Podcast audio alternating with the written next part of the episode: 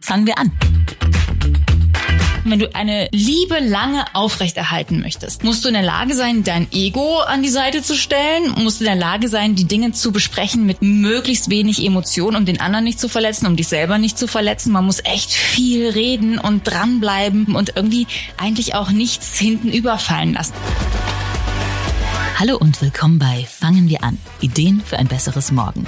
Ich bin Christina Deininger und heute geht's bei uns um eine Sache, über die laut Umfragen Männer immerhin bis zu 388 Mal und Frauen bis zu 140 Mal am Tag nachdenken. Spoiler, ich glaube, dass es da eher kaum Unterschied zwischen den Geschlechtern gibt. Und die Umfragen zum Thema generell schwierig zu interpretieren sind, denn es geht um Sex. Sexualität ist zwar allgegenwärtig und wir leben in einer Welt, die scheinbar keine Tabus mehr kennt, aber drüber sprechen, das ist für viele Menschen immer noch schwierig.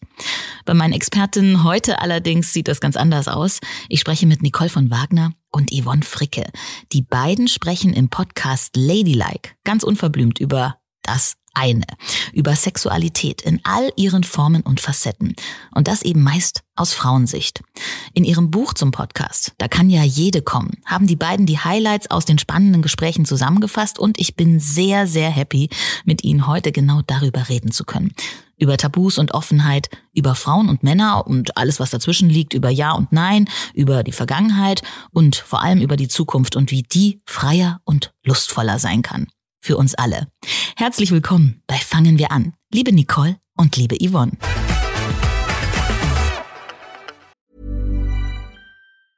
Hiring for your small business? If you're not looking for professionals on LinkedIn, you're looking in the wrong place. That's like looking for your car keys in a fish tank. LinkedIn helps you hire professionals you can't find anywhere else, even those who aren't actively searching for a new job but might be open to the perfect role. In a given month, over 70% of LinkedIn users don't even visit other leading job sites. So start looking in the right place. With LinkedIn, you can hire professionals like a professional. Post your free job on linkedin.com slash people today. Hallo. Hallo. Schön, dass wir dabei sein dürfen. Es freut uns sehr. Mich freut's auch sehr und meine erste Frage ist gleich, wenn man sich beruflich wie ihr die ganze Zeit mit Sexualität beschäftigt, hat man privat überhaupt noch Lust drauf? Nee, also wir haben eigentlich keinen Sex mehr, schon seit vielen Jahren, oder Yvonne? Du kannst bitte für dich, du kannst für dich sprechen, Nicole. Also ich habe auf jeden Fall noch Sex, denn es ist ja ein Unterschied, ob man theoretisch darüber spricht oder es dann auch praktisch vollzieht, ne? Okay. Vielleicht reden wir deshalb weniger beim Sex, aber wir haben beide noch sehr, sehr ausführlichen, leidenschaftlichen Sex. Ja, man muss ja auch ein bisschen ausprobieren, was man hier ja. so propagiert, ne? Ja, okay. Ne, ich frage, weil die meisten Leute wollen in ihrer Freizeit nichts mehr mit dem Job zu tun haben. Das ist in diesem Fall anders. Da haben wir es mit dem Job ganz gut getroffen. Ja. Euer Podcast Ladylike hat ja den Untertitel Was Frauen wirklich wollen, aber eigentlich geht's bei euch ja um alle, oder? Ja, tatsächlich. Also äh, gestartet sind wir ja mal eigentlich mit einer Radioshow, dann kam der Podcast und das war schon so ein Frauenformat. Da wollten wir mhm. ausschließlich Frauenthemen behandeln, aber haben dann irgendwann gemerkt, Mensch, äh, in unserer Hörerschaft gibt's immer mehr Männer, weil Männer sich natürlich auch brennend dafür interessieren, was Frauen wirklich wollen. So Und äh, mittlerweile sind wir fast 50-50. Noch nicht ganz, wir haben noch mehr weibliche Hörer, aber es sind schon sehr, sehr viele Männer dazu gekommen. Und wir wollten auch eine Lanze brechen zu Anfang für die Frauen, weil die männliche Sexualität, da hatten wir das Gefühl, wird ja schon sehr plakativ dargestellt. Äh, die ganze Pornoindustrie ist auf den männlichen Blickwinkel ausgerichtet. Und da wollten wir unbedingt sagen, hey, wie ist denn eigentlich der weibliche Blickwinkel auf das alles? Und was wollen die Frauen eigentlich wirklich? Denn komische Pornovorstellungen zu haben, wenn man gerade das erste Mal mit einer Frau schlafen will, und da rede ich jetzt von einem 14, 15, 16, 17, 18-jährigen Menschen, das ist ja schon nicht die Realität, die da im Porno abgebildet wird, ne? Und wir wollten mhm. halt über die realistische Art und Weise der Sexualität reden und da geht's bei Frauen doch anders zur Sache als in Pornos. ja, ähm, und, und die Themen kommen ja auch teilweise von euren HörerInnen, von Männern und Frauen. Aber wie ist denn da das Verhältnis aktuell? Du hast gerade gesagt, es ist eigentlich relativ ausgewogen. Mhm, tatsächlich. Also wir haben ja sogar ein ganzes Buch darüber geschrieben, aus Briefen, die uns erreicht haben in den letzten Jahren. Die haben wir kuratiert und haben eben dieses Da kann ja jede kommen draus geschrieben. Also viele tolle Briefe, mehr Frauen als Männer. Aber ich würde sagen, es sind so na 65, 70 Prozent vielleicht Frauen, wenn es hochkommt. Ja, ansonsten genau. Männer. Mhm. Ja. Und ähm, was ich auch spannend finde, ihr beide in diesem Podcast anders als in vielen, vielen anderen Sex-Podcasts, wenn man das mal so als Genre nimmt, seid in Langzeitbeziehungen. Ist das relevant? Macht das auch ein bisschen was anders in der Sichtweise, wie ihr die Themen angeht? Wahrscheinlich ist es so. Also wahrscheinlich beeinflusst uns das schon in der Sichtweise, wenn man natürlich anders unterwegs ist, wenn man jetzt jeden Tag neu mal bei eben bei Tinder reinguckt, um zu schauen, was man abends so unternehmen kann oder wie man so kennenlernen kann. Das ist natürlich anders. Aber wir haben festgestellt, ganz viele unserer Zuhörer ähm, freuen sich über die Sicht der Dinge, weil viele Probleme sich ja auch erst aus Langzeitbeziehungen ergeben. Dieses, da tut sich nicht mehr viel, wir reden nicht mehr miteinander, mein Mann oder meine Frau weiß eigentlich gar nicht, was ich mir wünsche. Ich habe andere Vorstellungen. Weißt du, am Anfang ist es ja so, wenn man äh, frisch mit jemandem startet, ist alles im Prinzip gut, ne? Alles ist so mhm. neu, aufregend. Klar, man kann einige Fehler machen, aber es ist noch nicht so, es ist nicht abgenudelt, man muss noch nicht so viel über alles reden. Viele Dinge ergeben sich und sind einfach per se gut, weil sie so frisch sind interessant und vielleicht auch ein bisschen anstrengend wird's ja erst, wenn man länger zusammen ist und wenn man sich auf den anderen einstellen muss und wenn man merkt, Mensch, der tickt ganz anders als ich. Ähm, dann trennen sich ja die meisten und sagen sich, oh nee, das ist mir echt zu viel, mache ich nicht. Und da muss man eigentlich einhaken und sagen, nein, ey, das ist die Riesenchance, jetzt was Sensationelles zu starten, was richtig Gutes. Und deswegen ist es vielleicht auch manchmal gar nicht schlecht, dass wir auch in Langzeitbeziehungen sind, weil wir natürlich all das kennen. Ne? Dieses, manchmal hat man keinen Bock, man fühlt sich nicht mehr geliebt, es ist alles so ein bisschen oll geworden. Diese ganzen Sachen. Ja. Und auf der anderen Seite können wir natürlich unsere Vergangenheit extrem glorifizieren. Ne? Denn retrospektiv ist es ja so, dass ich eine sehr, sehr aktive sexuelle Vergangenheit hatte und Wollte ich gerade sagen, habe ich schon herausgehört. genau. Und ähm, das ist natürlich auch total schön. Ich kann das alles nachvollziehen, wenn wir Post bekommen, wie das so früher war, auf Partys, die erste große Liebe, vielleicht auch mal mit mehreren Geschlechtspartnern an einem Abend. Das kann ich schon alles nachvollziehen und freue mich dann auch sehr in der Vergangenheit zu, zu schwelgen. schwelgen ich war ja schließlich mal eine schwarze Pantherin, ne? Und heute ist sie eine, was bist du, Garfield, ne? Die dicke Katze. genau. Was auch total spannend ist, ähm, ihr macht das ja schon richtig, richtig lange und euch scheinen die Themen echt nicht auszugehen. Also es gibt so, ja, die Themen, die wahrscheinlich jeder hat, Küssen, Orgasmus, Beziehungen in allen Formen. Aber es gibt auch Folgen, die haben so schöne Titel wie Friseur oder Pupsen. ja, und manche Sachen ergeben sich aber auch erst im Gespräch. Denn es ist ja so, also wir kommen auf ein Thema oder häufig schreiben uns auch die Hörer und sagen, bitte, bitte besprich das mal oder gib mir mal eine Meinung dazu dann sprechen wir über was, aber dann äh, schweifen wir auch ab, dann ergeben sich andere Sachen und wir reden über andere Inhalte und so kommen manchmal die verrückten Titel zustande. Ich weiß, wir hatten auch mal dieses äh, Pimmel im Nebel, erinnerst du dich? Ja. Da wollten wir eigentlich über was ganz anderes reden und kamen darauf, dass Yvonne in einem Wellness-Tempel war, wo sie in so einer warmen Lurke draußen lag und sich entspannen wollte und sich umguckte und plötzlich überall so Penisse an der Wasseroberfläche schwimmen, die so im Nebel aufgetaucht waren aus dem Wellness-Becken wie in einem Horrorfilm. Ja, genau. Wirklich. Sowas habe ich noch nie gesehen. Ich sehe ja nicht so viele Penisse in Natur. Und wenn man dann in, wirklich sich entspannen will und in so einem salzhaltigen Wasser liegt und dann schwimmen die Penisse oben, das ist schon skurril. Ja. Und so ist es halt, Nicole und ich erleben halt viel, viel führen viele Gespräche. Und darum werden uns auch die Themen niemals ausgehen. Oder jetzt aktuell, wir reden ja auch sehr viel über Fetische. Ja. Und ich habe das Gefühl, das ist jetzt gerade so ein unerschöpflicher Trend, weil sobald wir über einen Fetisch reden, bekommen wir hunderte Mails zu neuen Fetischen. Mach doch mal was anderes. So hatten wir noch nie gesprochen, obwohl wir schon so lange darüber reden. Lift and Carry ist so ein Fetisch. Äh, da haben wir einmal drüber gesprochen. Da haben wir daraufhin ungefähr 100 Zuschriften bekommen, ja. die alle mehr dazu wissen wollten, beziehungsweise noch eine Ergänzung hatten und Seiten vorschlagen wollten, wo man mal auch schön nachgucken kann, wo eben die speziellen Fotos hochgeladen werden und, und, und. Ein unerschöpfliches welches Thema Lift and Carry. Und Lift and Carry ist ja, ich weiß nicht, ob du das schon mal gehört hast, das ist, ähm, wenn, oh Gott, ich oute wenn, mich hier. Also hochheben und vor allen Dingen die Vorstellung ist, dass eine sehr starke Frau einen eher schmalen Mann hochhebt und wie eine Puppe benutzt, sozusagen. Ah. Ja, okay. Spannend. Und ähm, gleich meine nächste Frage. Gibt es denn irgendein Tabu auch für euch oder seid ihr komplett offen? Wir sind komplett offen, aber wir haben natürlich äh, Tabuthemen, was Sexualität betrifft. Und bei mir ist es so, dass ich Schwierigkeiten habe, mich zwei Themen extrem zu öffnen. Aber der Podcast ist meine Therapie. Und zwar ist das das Thema äh, Analverkehr und Schamhaare. Ja, aber wir reden sehr, sehr ausführlich Ja, darüber. genau. Auch über Analverkehr immer. Also ich würde sagen, so bei mir ist natürlich, also ich würde jetzt nicht, äh, ich würde die Sexualität meines Mannes, also seine spezielle, die ihm gehört, und äh, die meiner Kinder würde ich jetzt nicht im Podcast ausbreiten. Dafür habe ich ja genug bei mir selber, äh, was ich ausbreiten und auswalzen kann. Und was mich angeht, habe ich eigentlich keine Tabus. Da rede ich eigentlich über alles, was Ja, so und ergibt. das, das stimmt auch, weil wir haben uns dazu entschieden, über Sex zu reden, aber unsere Partnerinnen haben sich eben nicht dazu entschieden, Genau. über Sex zu sprechen und diese Sexualität schützen wir auch. Und Stichwort Tabu, da sind wir auch schon mitten im Thema drin.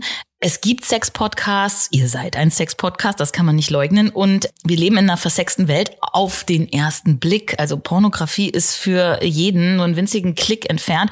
Und das Krasse ist ja, du kannst sie ja sogar in der Handtasche überall hin mitnehmen.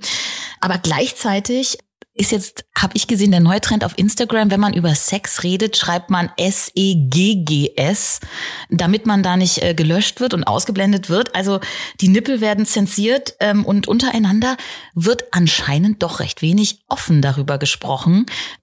Oder ändert sich da gerade was? Es wird sich ändern, aber es ist sehr zäh. Also das ist unter anderem der Grund, warum wir überhaupt 2016 mit dem Podcast gestartet sind und warum wir dieses Buch geschrieben haben.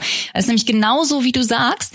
Es gibt da zwei Seiten der Medaille. Die eine ist total übersexualisiert Porno, ja, überall wird rumgevögelt, egal was du, welches Portal du aufmachst, du siehst Sex. Auf der anderen Seite ist es totales Tabu. Niemand möchte so richtig darüber reden, ja. Also ähm, wir sagen immer so als Beispiel in der Kaffeeküche, in der Firma, da stehen alle zusammen und quatschen über alles Mögliche, aber niemand würde sagen, ey, weißt du, meine Woche war so hart, ich musste mich jeden Tag selbst befriedigen, um einigermaßen klarzukommen. Das würde niemand jemals sagen, weil es gibt dieses totale Tabu. Was uns komplett fehlt in unserer Gesellschaft, ist eigentlich so eine vernünftige, normale Mitte. Wir haben keine Normalität in unserer Sprache im Umgang der Sexualität. Das ist eigentlich schade. Und das war der Grund, warum wir losgelegt haben. Und das ist ja eigentlich die schönste Nebensache der Welt, ne? Die allerschönste. Ich meine, wir erschaffen durch Sex Leben. Es ist so ein privilegiertes Ding, was wir da machen können. Und darum verstehe ich gar nicht, dass es diese zwei extremen Pole geht. Natürlich, das erfährt man ja auch in unserem Buch, da kann ja jede kommen, ist es so, dass es stark äh, religiös geprägt ist, weshalb diese Themen absolut tabuisiert sind. Und wenn man jahrhundertelang unter einer Religion leidet und es klar ist, nicht über Sex zu reden, sich nicht nackt zu sehen, dass die weibliche Menstruation äh, Teufelswerk ist, alles verunreinigt ist, wo sich die Frau hinsetzt, wenn sie ihre Tage hat, das steht Wort für Wort so in der Bibel, ist natürlich klar, dass auf der einen Seite diese Tabuisierung entsteht. Und wir wollen, wie Nicole richtig sagt, die totale Mitte sein und auch mal dafür sorgen, dass wenn man aus dem Urlaub kommt, nicht allen in schillernden Farben erklärt, was man für einen Durchfall hatte und wie der aussah und wie schlimm das war, denn damit hat niemand ein Problem, sondern auch mal sagt, und wisst ihr, es war total schön, dass ich mit meinem Mann oder meiner Frau oder meinem Lieblingsmenschen einen fantastischen Sex am Strand hatte und oral so befriedigt wurde wie noch nie zuvor. Ist doch toll, wenn man drüber Beispiel. spricht. Oder aber auch das andere, dass man auch mal sagt, ja, keine Ahnung, also wir haben gerade so eine Flaute, mein Mann und ich, wir vögeln seit neun Monaten nicht mehr oder was. Könnte man ja auch mal sagen. Ja, und das ja kommt ja öfter peinlich. vor, als, als man denkt, Ja, wenn man sich total. mal umhört. Ne? Ko- Kommt total oft vor. Also es ist ein Riesenkapitel in dem Buch und wir kriegen wahnsinnig viele Zuschriften von Männern und von Frauen, die sagen, bei uns läuft nichts, aus den verschiedensten Gründen. Einer will nicht, beide wollen eigentlich nicht mehr so richtig oder finden sich einfach nicht mehr. Man verliert sich ja manchmal auch so auf der Reise, ne? Und wenn man dann eben genau das hat, was wir gerade besprochen haben, nämlich, dass man eigentlich keine Normalität in seiner Sprache finden kann im Umgang mit dieser Sexualität, dann kann man das Thema so schlecht ansprechen. Dann wird's halt auch so hart für beide und jeder schiebt es so vor sich her und man kommt nicht mehr an den Punkt, wo man es mal wieder ausprobieren könnte. Und das ist ja das Spannende auch an eurem Buch. Es geht ja nicht nur um Sexualität, sondern es geht irgendwie auch um Brücken, ne? um Beziehungen, Verbindung, Identität. Ihr habt ja ein ganzes Kapitel über Liebe. Ja, genau. Die Liebe. und das ist ja wohl eigentlich das Allerschönste, die Liebe. Ne? Und aber ich muss noch mal ausführen: Die Liebe sollte die Liebe sein in allen Gefühlen und, und Nuancen. Und auch da spielt uns die milliardenschwere Industrie, die sich um dieses Thema Sex gebildet hat, einen erheblichen Streich, denn da heißt es ja immer hier, wir machen Medikamente, damit du möglichst lange einen steifen Penis hast. Was, du wirst nicht mehr feucht. Hier gibt es das Gleitgel. Du musst feucht sein, du musst steif sein. Aber nein, Liebe ist und Sex ist eben auch auf den anderen einzugehen, ein Verständnis für sich zu haben. Und wenn ich zwei Jahre lang nur Kuschel und Nähe habe, ist das auch eine Form der Sexualität. Und man ist damit genau richtig mit dieser Sexualität. Aber von außen wird immer suggeriert, du bist falsch. Warum werden in Umfragen, sagen die meisten Menschen, äh, ich habe mindestens einmal pro Woche Sex? Das ist gelogen. Gelogen in Langzeitbeziehungen denjenigen möchte ich sehen, der regelmäßig einmal die Woche Sex hat. Das gibt es nicht. Gibt ja auch unendlich viele Studien, die belegen, dass es eigentlich so nicht ist. Aber die Leute trauen sich nicht, das zu sagen, weil sie das Gefühl haben, ähm, ich muss irgendwie einem Durchschnitt angehören. Dabei ist, so wie du auch gerade sagtest, Liebe ja nichts äh, Durchschnittliches, sondern was super Persönliches. Und Liebe ist halt für die einen regelmäßig Sex zu haben, für die anderen es gar nicht zu haben, für die Dritten ist es was mit ganz vielen Menschen zu haben, die teilen das mit vier oder fünf Partnern. Äh, andere sind ihr ganzes Leben lang allein oder sagen, ja, ich kann zwar lieben, aber ähm, bei mir tut sich sexuell leider überhaupt nichts. Auch die gibt es ja, diese Menschen. Und es sind so irre viele Facetten, die aber alle ja auch ihre Berechtigung haben. Und was wir halt wollten, ist zu sagen, ähm, ihr seid nie verkehrt, ne? Man, man findet sich, wenn man da reinguckt, man findet sich garantiert in der einen oder anderen Geschichte wieder und es gibt immer ganz viele von einer Sorte, auch wenn das nicht die laute Mehrheit ist, aber jede Art von Liebe hat ja irgendwo ihre Berechtigung. Und Liebe fängt immer damit an, und das ist eben auch, es soll ein Motivator für alle Menschen da draußen sein, denn Liebe fängt immer bei sich selbst an, mit Selbstliebe.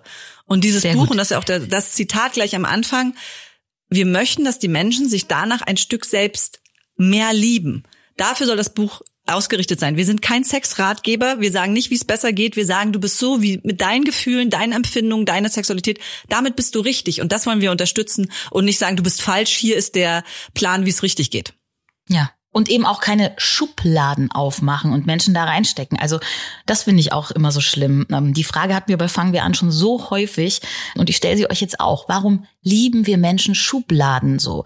Du bist das, du bist das und du bist das. Und warum tun wir das immer noch? Und es wird gerade wieder mehr, ist meine äh, große Frage. Denn eigentlich, also wir haben es neulich festgestellt, eigentlich sollte man doch meinen, dass nach so vielen Jahren, in denen die Menschen dafür gekämpft haben, dass es das nicht mehr gibt, ja, die Homosexuellen echt sich anspucken lassen mussten, jahrzehntelang auf der Straße für das, was sie sind, die haben dafür gekämpft, dass es keine Schubladen mehr gibt, dass man nicht mehr sagt, der Typ ist irgendwie mädchenhaft, der ist ja wohl schwul, die Frau sieht aus wie ein Holzfäller, die ist ja wohl lesbisch und hm, hm, hm. wir haben festgestellt, wir haben sehr junge HörerInnen, die uns schreiben, die gerne diese Schubladen bedienen, die jetzt fragen, ja, wie ist es denn? Ich fühle mich ähm, eigentlich, ich bin ein Junge, aber ich fühle mich als Mädchen, ich glaube, ich bin so und so, wo ich echt denke, warum denn? Warum musst du jetzt wissen, was du bist? Warum versuchst du nicht erstmal festzustellen, was du für ein Mensch bist? Das wird dich dein Leben lang begleiten, ob du ein guter Mensch bist oder ob du ein Idiot bist. Das ist viel wichtiger festzustellen, als mit wem du schlafen wirst irgendwann mal. Das ist so nebensächlich, aber der Trend, jetzt Schubladen zu erschaffen, sehen wir ja gerade, ne, mit äh, ich bin non-binär, ich bin transgender, ich bin Crossdresser. Jeder sucht sich gerade aktuell, gerade im Bereich der jungen Teenies, zwölf bis 15 würde ich mal sagen, zwölf bis 16 ja. vielleicht, seine Schublade. Eigentlich sehr schade. Und aber es zeigt natürlich auch, dass die Gier nach Identifikation nach wie vor extrem groß ist. Dadurch entstehen natürlich auch gefährliche Trends, ne? Weil ähm, ich habe mich kürzlich mit einem Professor ausgetauscht, der sehr viele Geschlechtsangleichungen vornimmt, der mir sagte, noch vor fünf Jahren hatte er pro Jahr so circa 50 Anfragen und jetzt sind es 400 Anfragen für Geschlechtsangleichungen. Und ganz oft muss man sagen, sind es auch Trends, bei Jugendlichen. Darum ist es gut, dass die Prüfung so extrem, extrem, extrem intensiv ist. Denn äh, er sagt, ganz viele sagen dann, ach nee, ich bin doch nur homosexuell. Ach nee, ich bin doch das nicht. Sie wollen halt zu einer Gruppe dazugehören und das ist manchmal auch gepusht durch das Internet so ein bisschen fatal. Und ich stimme da Nicole total zu ich meine, wir leben in einer so freien Gesellschaft, wo man eigentlich sagen könnte, Menschen lieben Menschen. Es ist ganz egal, wer welche Geschlechtsteile hat oder auch nicht, ähm, wie man sich fühlt oder auch nicht, denn wir Menschen sind doch alle gleich, fühlen gleich und haben den gleichen Anspruch an die Liebe, nämlich, dass es erfüllt ist, für mich persönlich. Und darum mhm. finde ich diese Schubladen auch echt schwierig, denn auch dieses, äh, wie sind meine Pronomen oder auch nicht, das ist, ist ja mittlerweile so ein gigantischer Regelwerkskatalog, den man vorher lesen müsste, um jeder einzelnen Schublade gerecht zu werden. Denn sie sind ja auch sehr pikiert, wenn man dann sagt, ah, ihr nehmt mich nicht ernst, ihr müsst das, sagt das, sagt das. Ich kann das alles gar nicht mehr lernen und die ganzen Abkürzungen verinnerlichen, um auf jeden Menschen mit seiner Schublade individuell perfekt zuzugehen. Und darum wäre es so einfach zu sagen, Menschen sind Menschen, Fertig. Mhm. Würde ja auch dafür sorgen, dass sich äh, viele andere nicht ausgeschlossen fühlen, weil wenn du eine Schublade aufmachen kannst, kannst du es auch zumachen. Ne? Und das ist halt das Problem daran, zu sagen, so wir sind wir und ihr seid die andere Gruppe. Das ist, glaube ich, in, im Zusammenhang mit Liebe nach meiner Auffassung nicht die richtige Idee. Und dafür äh, wurde jahrzehntelang gekämpft, dass wir es so nicht mehr sehen, sondern dass man einfach sagen kann, dass man auch nicht sagen muss, weißt du, ich bin eine heterosexuelle Frau, aber äh, ja, ich schlafe auch manchmal mit anderen Frauen, wo man sagt, ach, okay, du bist also bisexuell. Warum, warum müssen wir das noch tun? Wir wären viel leichter mit allem, wenn wir es lassen würden. Mensch, das ist schon fast ein Schlusswort. Dabei sind wir erst an der Hälfte angelangt. Von Zum Glück Gespräch. noch viel zu erzählen. und ähm, bei Fangen wir an machen wir in der Mitte immer ein kleines ähm, Intermezzo, das heißt Yin und Yang. Und da würde ich euch jetzt immer zwei äh, Begriffe oder Schlagworte geben. Und ihr also Yvonne und du und Nicole, ihr könnt euch jeder dann ähm, für einen, den anderen, beide keinen entscheiden und mir auch sagen, warum müsst ihr aber nicht. Seid ihr dazu bereit? Ja, ja, wir lieben Spiele. Ja. ah, okay. Beding, es geht los. Romeo und Julia oder Harry und Sally? Romeo und Julia. Harry und Sally auf jeden Fall. Oh, Harry und Sally ist so eine schöne Liebesgeschichte. Richtig gut. Das mag ich total. Wenn es erst droht, schief zu gehen und dann kommt das große Happy End. Aber du stehst ja offenbar nicht auf Happy Ends. Romeo was? und Julia. Für die Liebe zu sterben. Eine höchste, höhere Form der bestätigten Liebe kann es nicht geben. Also, da sieht man schon mal. Ja, ihr seid unterschiedlich und doch gleich. Tisch oder Bett? Bett. Ich mache mein Leben lang alles im Bett. Meine Mutter hat kürzlich zu mir gesagt, es ist so krass, du hast dein Abitur im Bett gemacht, du hast im Bett studiert, also gelernt, meinte sie damit immer. Und jetzt muss doch das Homeoffice für dich das Allerschönste sein, weil du jetzt auch noch bei der Arbeit liegen kannst. Und ich sage, Mutti, so ist es. Okay. Bett. Das finde ich schön, dass du als bettlägerige Frau dir sowas Schönes aussuchst. Ich persönlich würde sagen Tisch, denn ich esse sehr gerne, ich lasse mich sehr gerne bekochen. Ich habe auch hier schon mal gesagt, das ist für mich auch so eine Art Vorspiel. Und Tisch klingt doch wohl definitiv nach aufregenderem Sex als Bett. Ja, das ist so klar, dass du das im Kopf hattest dabei, ne? Ja, genau. Also ich bin die, die Sex auf dem Tisch hat. Ja, super. Tinder oder Parship? Analog. Da möchte ich meinen Joker ziehen. Ich bin okay. für analoges Dating. In die Bar gehen, Leute ansprechen. Ich werbe für analoge Treffen. Und ich habe es gerne unkompliziert, deswegen würde ich mich für Tinder entscheiden. Das nächste, Ehe oder eher nicht? Auf jeden Fall Ehe. Ehe, ja. Wobei ich bin jetzt, ich bin jetzt ja äh, bald 20 Jahre verheiratet, ne? Und vielleicht sage ich auch bald eher nicht. Man lernt ja nicht aus, ne? Also für mich ist es immer noch ein Ziel, irgendwann in die Ehe reinzuschlüpfen und zu heiraten. Ja. Mach mal. Mhm. Ich werde dann Trauzeugin. Auf jeden ja. Fall. Okay. Ein Jahr jeden Tag Sex oder ein Jahr gar kein Sex? Oh, das Ihr ist wie unser Spiel, wenn du müsstest. Jetzt, jetzt finde ich es richtig cool. Wir spielen das nämlich auch immer, wir nennen es aber wenn du müsstest, nicht Yin und Yang. Also ein Jahr jeden Tag Sex oder ein Jahr gar keinen Sex? Oh. Na, ist ja wohl klar, jeden Tag Sex, auf jeden Fall. Ich würde immer abwechseln, Sex mit meiner Partnerin und dann einen mit Tag Selbstbefriedigung. Ach so. Nein, ich bin ein anderer Mensch, ich betrüge doch nicht. okay. Sex mit meiner Partnerin Sex, immer im Wechsel. Mega. Also, das finde ich natürlich jetzt echt fies, weil ich will ja auch Sex haben, aber ich will nicht jeden Tag Sex Warum haben. Denn nicht? Weil ich glaube, dass ich das erstens nicht durchhalte und dass es sich zweitens abnutzt und das ist auch irgendwie, dann habe ich blaue Flecken auf dem Venushügel und sowas. Wisst ist ihr, doch schön, das ist ein wunderbares Zeichen. Nee, dann mache ich mal, ich versuche mal ein Jahr keinen Sex. Das kann man ja auch so spirituell sehen. Es ist dann wie ein Jahr kein Alkohol oder so. Aber wenn du das eine Jahr, wenn das rum ist. Ey, nach dem ein Jahr, da dürft ihr mich deine echt, Muschi. dann dürft ihr mich lange nicht mehr anrufen. Da habe ich was zu tun. Ja. Jetzt noch eins, beichten oder süßes Geheimnis wahren? Süßes Geheimnis wahren. Da bin ich dafür. Weil ich meine, es klingt jetzt immer so, es klingt so verlogen und nach Betrug und sowas. Das will ich jetzt auch gar nicht glorifizieren, aber ich glaube, dass wenn man alles immer ausplaudert, man Menschen sehr, sehr weh tut und ihnen so derart auf den Schlips tritt und ihnen auch ganz viel raubt und nimmt, was vielleicht gar nicht äh, immer notwendig ist. Also ich würde sagen, in vielen Fällen süßes Geheimnis wahren. Natürlich, manchmal ist es so, da geht's halt nicht mehr anders, da musst du dem anderen reinen Wein einschenken, kannst du nicht jahrelang irgendwie betrügen oder so, ja. Aber ich denke jetzt eher an sowas wie eine Nacht nach irgendeinem Ausgehen oder so, da ist was passiert. Willst du deshalb den anderen für immer traurig machen und ihm alles nehmen oder behältst du es für dich? Also ich denke, glaube ich, ich behalte es für mich. Dann musst du es aber auch komplett nur für dich behalten. Dann teilst ja. du auch nicht mit der besten Freundin Nein, oder irgendwem, sondern genau. du musst den Schmerz und all das, was es mit sich trägt, für Ja. dich behalten. Ja, ja, ja. Trotzdem bin ich der Typ Beichten. Ich kann nichts für mich behalten. Ich muss es rauslassen. Darum betrüge ich erst gar nicht. Also jetzt menschlich gesehen so, ne, sexuell. Aber zum Beispiel kürzlich habe ich mit äh, meiner Schwiegermutter und meiner Freundin Romy gespielt Ja. und habe haushoch gewonnen. Und im Nachhinein habe ich dann gestanden, dass ich mir vielleicht fünf, sechs Joker zugeschanzt habe. Betrügerin. Aber, aber du hast es gestanden. Ich habe es gebeichtet, ja, weil ich halte es dann nicht aus, weil ich hätte natürlich den Sieg feiern können und ja und juhu. Ich habe dann aber es zumindest am nächsten Tag meiner Freundin gestanden. Naja, Aber immerhin. Betrügen gehört auch dazu. Die ganze Welt ist so. Ich habe schon meine kleinen Nichten, die waren damals fünf und sechs und wir haben Memory gespielt und Kinder sind ja wa- unwahrscheinlich gut in Memory, ne? Ja, total. Da musste ich Ja. auch beschmuhen, um gegen die Kinder zu gewinnen. Das halten sie mir heute noch vor. Auf der anderen Seite sage ich, so ist ja auch die Welt. Es ist ja nicht jeder gut. Und da muss man drauf vorbereitet Das war eine sein. Lektion von dir oder was? Na toll, vielen Dank. Aber ich finde Memory auch echt schwer, muss ich sagen. Ja, es ja, ist es wird auch immer Okay, schwerer. das- Wir werden ja immer dover mit dem Alter, ne? Aber die Kinder, wie können die das so gut können? Bing Bong, also die können nicht mal einen Satz richtig sprechen, aber die Bilder drehen sie alle Mhm. richtig um. So, und das letzte Paar, das ähm, ist dann der Abschluss und das bezieht sich auch so ein bisschen auf ein paar Folgen aus eurem Podcast. KitKat Club oder Swinger Club? Was war aufregender? Oh, ey, das ist ja richtig gemein. Ja, das ist natürlich schwer. Ne? Ja. Ja. wir waren ja, für alle, die es jetzt nicht mitbekommen haben, wir waren ja schon mal in beidem und haben es ausprobiert.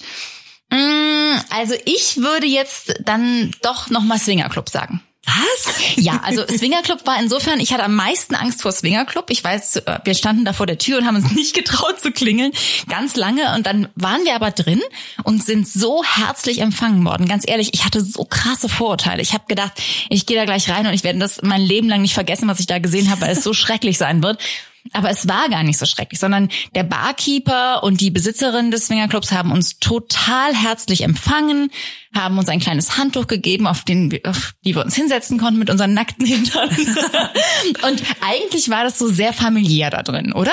Okay, bis auf die Tatsache, dass ab und zu ein paar Paare miteinander verschwunden sind und es haben krachen lassen, was man auch sehr deutlich gehört hat aus den Hinterzimmern. Und dass ein Cowboy plötzlich nackt Gitarre gespielt hat. Bevor er so eine Frau vom Tresen mit nach hinten genommen hat und naja, wie dem auch sei, ich fand es trotzdem familiär und nett und es gab ein sehr schönes Buffet. Deswegen war, ich habe mich da ganz wohl gefühlt. Also ich hatte auch mit beiden Sachen Anlaufschwierigkeiten, aber wenn ich mich jetzt entscheiden müsste, würde ich mich auf jeden Fall für den KitKat Club entscheiden, weil ich einfach Musik und Party über alles liebe und äh, gleichzeitig sehr gerne leicht bekleidet bin und nackt. Ich bin ja auch bekennende FKK-Gängerin und liebe die Sauna und dort kann man nackt tanzen und was gibt es Schöneres? Ja, aber ihr hättet mal Yvonnes Gesicht sehen sollen, als wir da reingegangen sind. Wir haben uns vor dem Club getroffen, hatten beide so unsere Trenchcoat-Mäntel an und drunter nur noch Unterwäsche. Und dann sind wir da angekommen und haben unsere Mäntel abgegeben und die so, ja, alles andere auch. Tasche, Handy, alles weg. Und die Yvonne so, wo soll ich denn mein Geld hin tun? Die so, äh, natürlich in die Schuhe, das macht hier jeder. logisch. So als wäre es total normal, wenn du sonst nichts mehr anhast. Ja, schön war das. Auch aufregend. Auch aufregend. Also zum Empfang haben wir direkt ein äh, etwas älteres Paar, ich denke so zwischen 70 und 80 waren die, gesehen, die es gleich am Tresen getan haben. Männer. Ja. Zwei Männer. Genau. Und wir haben uns daneben gestellt und erstmal zwei Bier bestellt. Ja. Also das ist wirklich super spannend, dass ihr euch dann auch so reinstürzt und eben auch von euch selber berichtet, was ihr habt vorhin eure PartnerInnen ähm, erwähnt, dass ihr die ja eigentlich außen vor lasst, aber die bekommen ja mit, was ihr macht, was ihr redet oder hören die euren Podcast gar nicht? Also mein Mann bekommt von Kollegen, die Podcast-Fans sind, immer mal erzählt, was so Phase ist, aber er möchte selber nicht reinhören. Oh, das ist er aber gesagt. interessant. Ja, aber er kriegt es erzählt, wie gesagt. Ja. Äh, meine Freundin hat sehr intensiv zu Anfang den Podcast gehört Und dann haben wir aber schnell festgestellt, dass es schwierig wird, weil sie kam dann, ich wusste ja nicht, wann sie den gehört hat, und kam dann manchmal nach Hause und gesagt, aha, so war das also mit der. Und ich so, wer, was, wo? Weil ich wusste ja gar nicht, welche Folge sie gehört hat und wo sie überhaupt ist. Und ich so, du, das ist ja Vergangenheit, ne? Also, wenn ich da sexuelle Ausführungen über Ex-Partnerinnen treffe, und aber jedes Mal diese Diskussion dann zu haben, war schwierig und darum hört sie den Podcast jetzt auch nicht mehr. Oh. Ja. Also mein Mann möchte auch diese ganzen alten Geschichten vor allem nicht. Also ich meine, was aktuell ist, das hat er ja meistens mitbekommen und so. Oder wir reden dann eben darüber, wenn es ein aktuelles Problem ist. Aber diese Geschichten, die sich vor seiner Zeit getan haben, die ich dann vielleicht auch so explizit erzähle, weil auch natürlich Hörer explizit danach gefragt haben, nach bestimmten Sexualpraktiken oder was. Ähm, das, das ist dann zum Beispiel was, was er überhaupt nicht hören möchte. Und da sagt er auch so, ey komm, ich will das alles nicht nicht wissen und es reicht mir, wenn ein Kollege ab und zu mal sagt, ey, sag mal wirklich, bei euch ist das und das passiert, ist ja krass.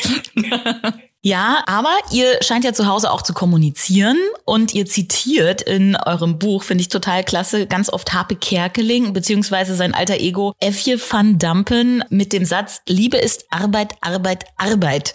Ist das wirklich so? Absolut. Also Liebe ist wirklich Arbeit. Ja. Das, also das finde ich, kann man immer und voll und ganz unterschreiben. Denn tatsächlich ist es ja so, also ich weiß jetzt nicht, wie das in deiner Beziehung ist, aber bei uns, wir haben festgestellt, Leichter wird's ja nicht, ne? Also du musst wirklich äh, in der Lage sein, wenn du eine Liebe lange aufrechterhalten möchtest musst du in der Lage sein, dein Ego an die Seite zu stellen, musst du in der Lage sein, die Dinge zu besprechen mit möglichst wenig Emotion, um den anderen nicht zu verletzen, um dich selber nicht zu verletzen. Man muss echt viel reden und dranbleiben, am Ball bleiben und irgendwie eigentlich auch nichts hinten überfallen lassen. Also ich sage auch immer, es ist ein bisschen wie so ein, wie so ein TÜV, ne, fürs Auto. Du musst immer wieder ranfahren und gucken, sind wir eigentlich noch da, wo wir sein wollen oder sind wir irgendwie schon von der Spur abgekommen? Fällt uns hier gerade ein Rad ab oder ist alles noch in Ordnung mit uns? Also so laufen lassen geht vielleicht zwei Jahre gut. Es gibt ja auch Untersuchungen, wie lange der Hormonspiegel, wenn man verliebt ist, so extrem hoch bleibt. Aber nach zwei, drei Jahren ist es eigentlich, musst du was tun. Absolut. Und vor allen Dingen, man muss ja auch akzeptieren, dass ähm, die Liebe verschiedene Formen annimmt, ne? Und immer wenn die nächste Stufe kommt, sollte man darüber reden und sich vor allen Dingen auch Freiräume schaffen. Also meine Freundin und ich machen das so, dass wir wirklich regelmäßig, also mindestens einmal die Woche essen gehen, um auch die Location zu wechseln, weil wir wissen alle, wie es zu Hause ist. Ein mhm. schnelles Armbrot hier, ich mache noch eine Wäsche da, ich gieße noch die Pflanzen hier, alles auf Zuruf. Aber sobald man die Location wechselt und essen geht, hat man ist man wirklich komplett fokussiert auf sich, dann ist auch Handyverbot am Tisch und dann bespricht man alles super offen. Und dazu sind es dann halt so Kleinigkeiten, spontane Sachen. Ja, wenn ich dann sage, oh, lass uns mal ins Kino gehen, oh, also gemeinsame Erlebnisse schaffen, ist halt auch wichtig. Nicole ist ja regelmäßig mit ihrem Mann in Wellnesshotels gefahren und dann sind sie 100 Kilometer um den See gelaufen. ja. Und das alles ist natürlich äh, total wichtig für die Beziehung, sich Inseln zu schaffen, ja, und ähm, zu zweit einfach Erlebnisse zu schaffen, um die Beziehung zu festigen. Mhm. Also ganz sicher ist, keine Beziehung auf der Welt bleibt einfach aus sich heraus gut. Das wird nicht stattfinden, denn irgendwann hat es sich abgenutzt, irgendwann äh, kriecht man auch wieder aus den Laken hervor, nachdem man äh, wochenlang gevögelt hat und dann geht es eigentlich los. Da muss man darüber reden, wie ist es äh, mit dem Sex, können wir da was verändern? Habe ich dir irgendwie wehgetan, indem ich das und das gesagt habe? Was erwartest du eigentlich? Was können wir zwei machen, um uns zu stärken? Und das gilt ja auch für jede Art menschlicher Beziehung. Ja. Denn es gibt auch freundschaftliche Liebe, auch die muss man pflegen, ja, und sich mit, das ist ja eben auch so, wo wir unseren Hörerinnen immer sagen, in der ersten Zeit, wenn man so total verliebt ist, bricht man jegliche Freundschaften ab, weil der Partner genügt ja. Mhm. Nein, Freundschaft muss man genauso pflegen, in der Familie. Auch da ändert sich die Form der Liebe, die Beziehung zu der Mutter, die Beziehung zu dem Vater und wir werden alle älter, sind ungeduldiger mit unseren Eltern, äh, rollen mit den Augen, wenn sie die Geschichte zum 100. Mal erzählen und wir, oh, das hast du jetzt schon so oft erzählt. Aber früher als kleines Kind mussten sie uns hundertfach die gleiche Geschichte vorlesen, ja, und waren genauso geduldig. Und auch da muss man sagen, seid empathisch miteinander und auch prüft jede Beziehung in eurem Leben. Ist sie gut oder ist sie nicht mehr gut? Hm, Finde ich sehr gut. Ich sehe das immer so ein bisschen so, Liebe ist, wie sie ist, aber Partnerschaft und ähm, Beziehungen unter Menschen. Das ist einfach oft meistens Arbeit. Ja, ja. Ihr habt auch gerade gesagt, Sexualität muss sich auch entwickeln, kann auch Arbeit sein, an der kann auch gearbeitet werden. Und ähm, da wäre jetzt meine Frage, ähm, kann man guten Sex eigentlich lernen, wenn ich schon mal die Expertinnen da habe? Denn ihr habt auch ein paar Folgen dazu gemacht zum perfekten Liebhaber. Kann das jeder werden ja. oder gibt's da besondere Skills, die man haben muss? Das kann jeder werden, aber also, das dürfen wir dir nicht verraten, wie das geht. ja, Doch, also, also ein, eigentlich muss man nur mir zuschauen. Mhm, dann ist man perfekt. Nein, also zunächst mal ähm, muss man sich davon befreien, dass es so den perfekten Liebhaber gibt, ne? Weil jeder Liebhaber hat ja einen anderen Liebhaber und wir haben ja eben schon festgestellt, es ist eine große Masse an Wünschen und es gibt nicht das eine, was wirklich perfekt ist und es gibt nicht nur, die, wenn du das und das machst, bist du gut und wenn du was anderes machst, bist du total schlecht im Bett, dann kannst du es eigentlich gleich lassen. Das gibt es schon mal nicht. Aber ähm, diese Frage, was ist guter Sex, was ist schlechter Sex, bekommen wir so häufig gestellt. Ja. Oder ist sicherlich die meiste Frage bei uns, würde ja, ich mal sagen. Auf jeden Fall. Meistgestellte Frage im gesamten Podcast. Ja, und wir sagen immer, gibt es eigentlich nicht, sondern lass dich drauf ein und du wirst ein guter Liebhaber, wenn du sprichst.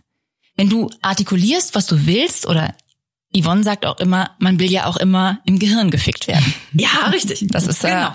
mein nächster Schlagsatz zu dem Thema. Kommunikation ist der Schlüssel und körperliches Auskennen. Also das bedeutet erstmal sich mit dem eigenen Körper auskennen. Denn wir können nicht erwarten, dass wir unseren Körper jemandem zur Verfügung stellen und der schon die richtige Fernbedienung hat, dass wir kommen.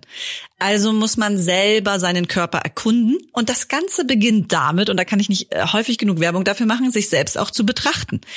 Die meisten Menschen, gut, vielleicht nicht die meisten, aber sehr viele Menschen wissen nicht, wie ihr Penis von unten aussieht, wie ihre Vagina ganz genau aussieht, äh, wie ihre Klitoris aussieht von außen, wie die Vulva aussieht. Das alles wissen sie nicht, weil sie sich das nicht anschauen. Genauso der Afterbereich, auch den schauen sich sehr, sehr wenige Menschen an. Und wenn ich selber nicht weiß, wie ich da unten aussehe und wie das funktioniert, wie soll es dann ein anderer wissen? Also kann ich nur Werbung machen für betrachtet euch und befriedigt euch selbst. Schaut, was euch gut gefällt, was nicht so gut.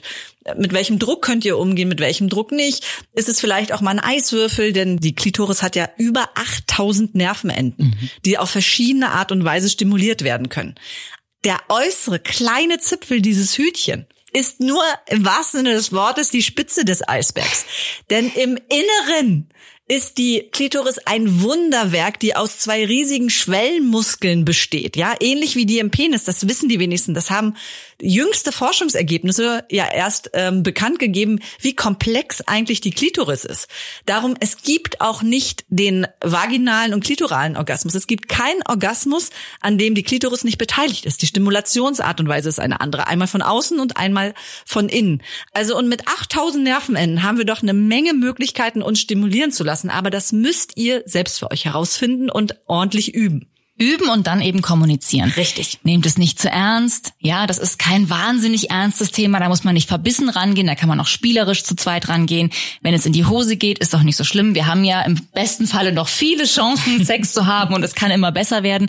Und redet drüber. Es ist überhaupt nicht peinlich zu sagen, hey, so kann ich nicht kommen. Das muss anders gehen. Mach mal lieber so oder mach mal so. Oder zu sagen, das fand ich das Allerbeste, das kannst du meinetwegen jedes Mal machen. Oder ich kann nur auf die eine Art und Weise kommen. Ganz viele Frauen können schlecht im Stehen kommen. Die müssen dabei liegen. Ja, ich meine, gut, dann sag es doch einfach und leg dich dabei hin. Das, du wirst schon eine gute Stellung dafür finden. Also äh, macht euch locker mit dem Thema, probiert es bei euch selber unbedingt aus. Kann ja nicht sein, ne, dass man da so theoretisch rangeht und besprecht es immer mal. Und vor allen Dingen ja, habt auch Geduld. Authentisch ne? sein, sich nicht verstellen. Ja, ja genau. genau. Und, und vor allen Dingen auch so dieses, diese direkte, direktes Feedback geben, oh ja, das gefällt mir richtig gut, mach genauso weiter. Oder eben auch, wie Nicole sagt, oh, versuch mal ein bisschen anders. Und vor allen Dingen auch, der Orgasmus in einer Liebesnacht ist nicht das Ziel, ne? Also auch das wieder Leistungsgesellschaft. Ja, wenn, wenn er nicht kommt oder sie nicht kommt, dann war es kein guter Sex. Stimmt doch nicht. Also die Berührung, das Spüren, Fühlen, sich darauf einlassen, sich wirklich darauf einlassen, den Körper des anderen zu erforschen, sich zu spüren, ähm, sich schöne Momente zu schaffen, ist so viel wert. Und es muss nicht immer der Orgasmus am Ende stehen. Ist natürlich toll, wenn das passiert. Aber wenn nicht, dann kann er auch in der Nacht kommen und sie am Morgen, wenn er sie oral befriedigt. Also setzt euch nicht so unter Druck, ne? Mhm. Wart ihr denn schon immer so offen? In eurem Buch habt ihr ja diese wahnsinnigen vielen, vielen Briefe von äh, Menschen, die euch von sich schreiben, von sich berichten, die verschiedensten Geschichten. Hat diese Kommunikation auch mit euren HörerInnen euch auch selber verändert in eurem Umgang mit Sexualität oder wart ihr schon immer so gechillt, wie ihr gerade seid? Also natürlich haben wir uns auch entwickelt und verändert im Laufe der Jahre, aber also angefangen hat das mit uns zwei. Unsere Liebesgeschichte hat ja so angefangen, dass wir zwei festgestellt haben, wir sind ja auch Kolleginnen im Radio. Ey Mensch, wir reden halt einfach beide wahnsinnig gerne über Sex. Wir waren schon sehr offen, aber natürlich hat sich auch bei uns was verändert im Laufe der Jahre. Und tatsächlich, wenn du herausgefordert wirst von deinen HörerInnen, die sagen, jetzt kommt noch dieses Thema und dieses Thema, dann du liest dich ein, du wirst darin immer besser. Wir haben ja auch viel Kontakt dann auch zu Wissenschaftlern, wie Yvonne gerade sagte, aufgenommen, um einfach uns auch zu verbessern. Ne? Und ähm, klar, wir sind auch schon offener geworden, ne? als wir ja, damals waren. Wir waren von Anfang an zu 100 Prozent offen miteinander. Ja. Aber das ist ja nochmal ein Unterschied, alles zu teilen mit der Community. Ne? Also auch da und wir haben ja auch so ein paar Themen, wo wir uns ein bisschen schwieriger ranwagen. Aber durch die Community haben wir natürlich auch gelernt, uns einfach an jedes Thema heranzuwagen und über jedes offen zu reden, weil das wichtig ist. Weil sobald man über eines nicht spricht, sind wir wieder in der Richtung Tabuisierung. Und genau das wollen Nicole und ich nicht. Da sind wir eigentlich jetzt schon fast am Ende, nämlich bei einer Vision, die wir immer von unseren ExpertInnen hier im Podcast erfragen. Und ich habe mir nämlich gedacht, wie wird es wohl auch schon in 20 Jahren, wenn die Jugendlichen von heute einen Sex-Podcast machen? Die Mädels, die jetzt 13, 14 sind, ja, wenn die im Leben stehen, wie sieht Sexualität in der Zukunft aus oder wie sollte sie aussehen? Was wäre eure Vision? Also dann würden wir uns zunächst mal natürlich wünschen, dass sie dieses Schubladendenken, die heute 14-, 15-Jährigen dann gerne abgelegt haben können, bis sie groß sind, wenn sie Sex haben. Und ich würde es schön finden, wenn sie einfach nur lieben. Und wenn sie sich dann nicht mehr in Penisse und Muschis und Busen verlieben, sondern in einen Menschen, und mit diesem Menschen dann glücklich werden. Und zwar auf ihre Art und Weise. Mit viel Sex, mit wenig Sex oder mit keinem Sex. Mit allem, was für sie selber dazugehört. Ohne dass sie sich messen lassen müssen an irgendwas, was von der Gesellschaft kommt. Und meine Vision ist noch einen kleinen Schritt weiter. Wenn es nämlich so offen ist, wie Nicole gerade beschrieben hat, wünschte ich mir, dass sich alle Menschen auf der Welt viel mehr mit der Liebe beschäftigen, weniger mit Hass und Aggression und dass die Liebe und der Sex dazu führt, dass wir irgendwann Weltfrieden haben. Hm. Das ist wirklich fast schon ein Schlusswort. Jetzt zum Schluss aber noch äh, die Frage, bei Fangen wir an, wollen wir immer zwei konkrete Tipps haben, um diese Visionen auch wahr werden zu lassen. Also wer jetzt zuhört, was kann jeder oder jede vielleicht noch heute umsetzen, um dieses Morgen, ja, wahr werden zu lassen? Habt ihr da vielleicht jede einen kurzen Tipp? Ja, auf jeden Fall. Und zwar den Perspektivwechsel. Seht nicht alles aus eurer eigenen Brille, sondern versucht immer euch in den anderen reinzuversetzen. Nur für einen kurzen Moment mal in die Fußstapfen des anderen zu treten und zu überlegen, wie sieht er das jetzt gerade? Um auf ihn zuzugehen. Denn aus uns selbst heraus können wir die Welt nicht gut gestalten. Immer nur aus den Augen der anderen können wir wissen, wie der nächste Schritt ist. Okay, und mein Tipp wäre, seid gut zu euch, liebt euch, dann könnt ihr auch gut zu anderen Menschen sein. Ich danke euch sehr, sehr herzlich für dieses wunderschöne Gespräch. Nicole und Yvonne, vielen, vielen Dank. Wir danken dir. Dankeschön. Wir danken dir. Was für ein toller Podcast. Ja. Das war Fangen wir an. Ideen für ein besseres Morgen. Wenn ihr neugierig geworden seid und Lust habt auf mehr. Das Buch von Nicole von Wagner und Yvonne Fricke heißt Da kann ja jede kommen, was wir von zwei Ladies über Sex lernen können und es ist bei Blanc Vallée erschienen. Ich bin Christina Deininger und ich freue mich, dass ihr mit dabei wart. Ich hoffe, ihr habt was mitgenommen und fangt wirklich vielleicht spätestens morgen an, was in eurem Heute für unser aller Zukunft zu verändern. Sprecht offen über eure Bedürfnisse, bleibt neugierig und vor allem immer bei euch. Genießt euren Körper, anstatt ihn in die Schubladen der anderen zu pressen und einzuengen und wechselt öfter mal die Perspektive. Wir freuen uns über eure Rückmeldung. Am meisten natürlich über eine Bewertung auf der Podcast-Plattform eurer Wahl, ja oder per Mail an podcast@penguinrandomhouse.de. Und jetzt einfach abonnieren und keine Folge mehr verpassen. Fangen wir an.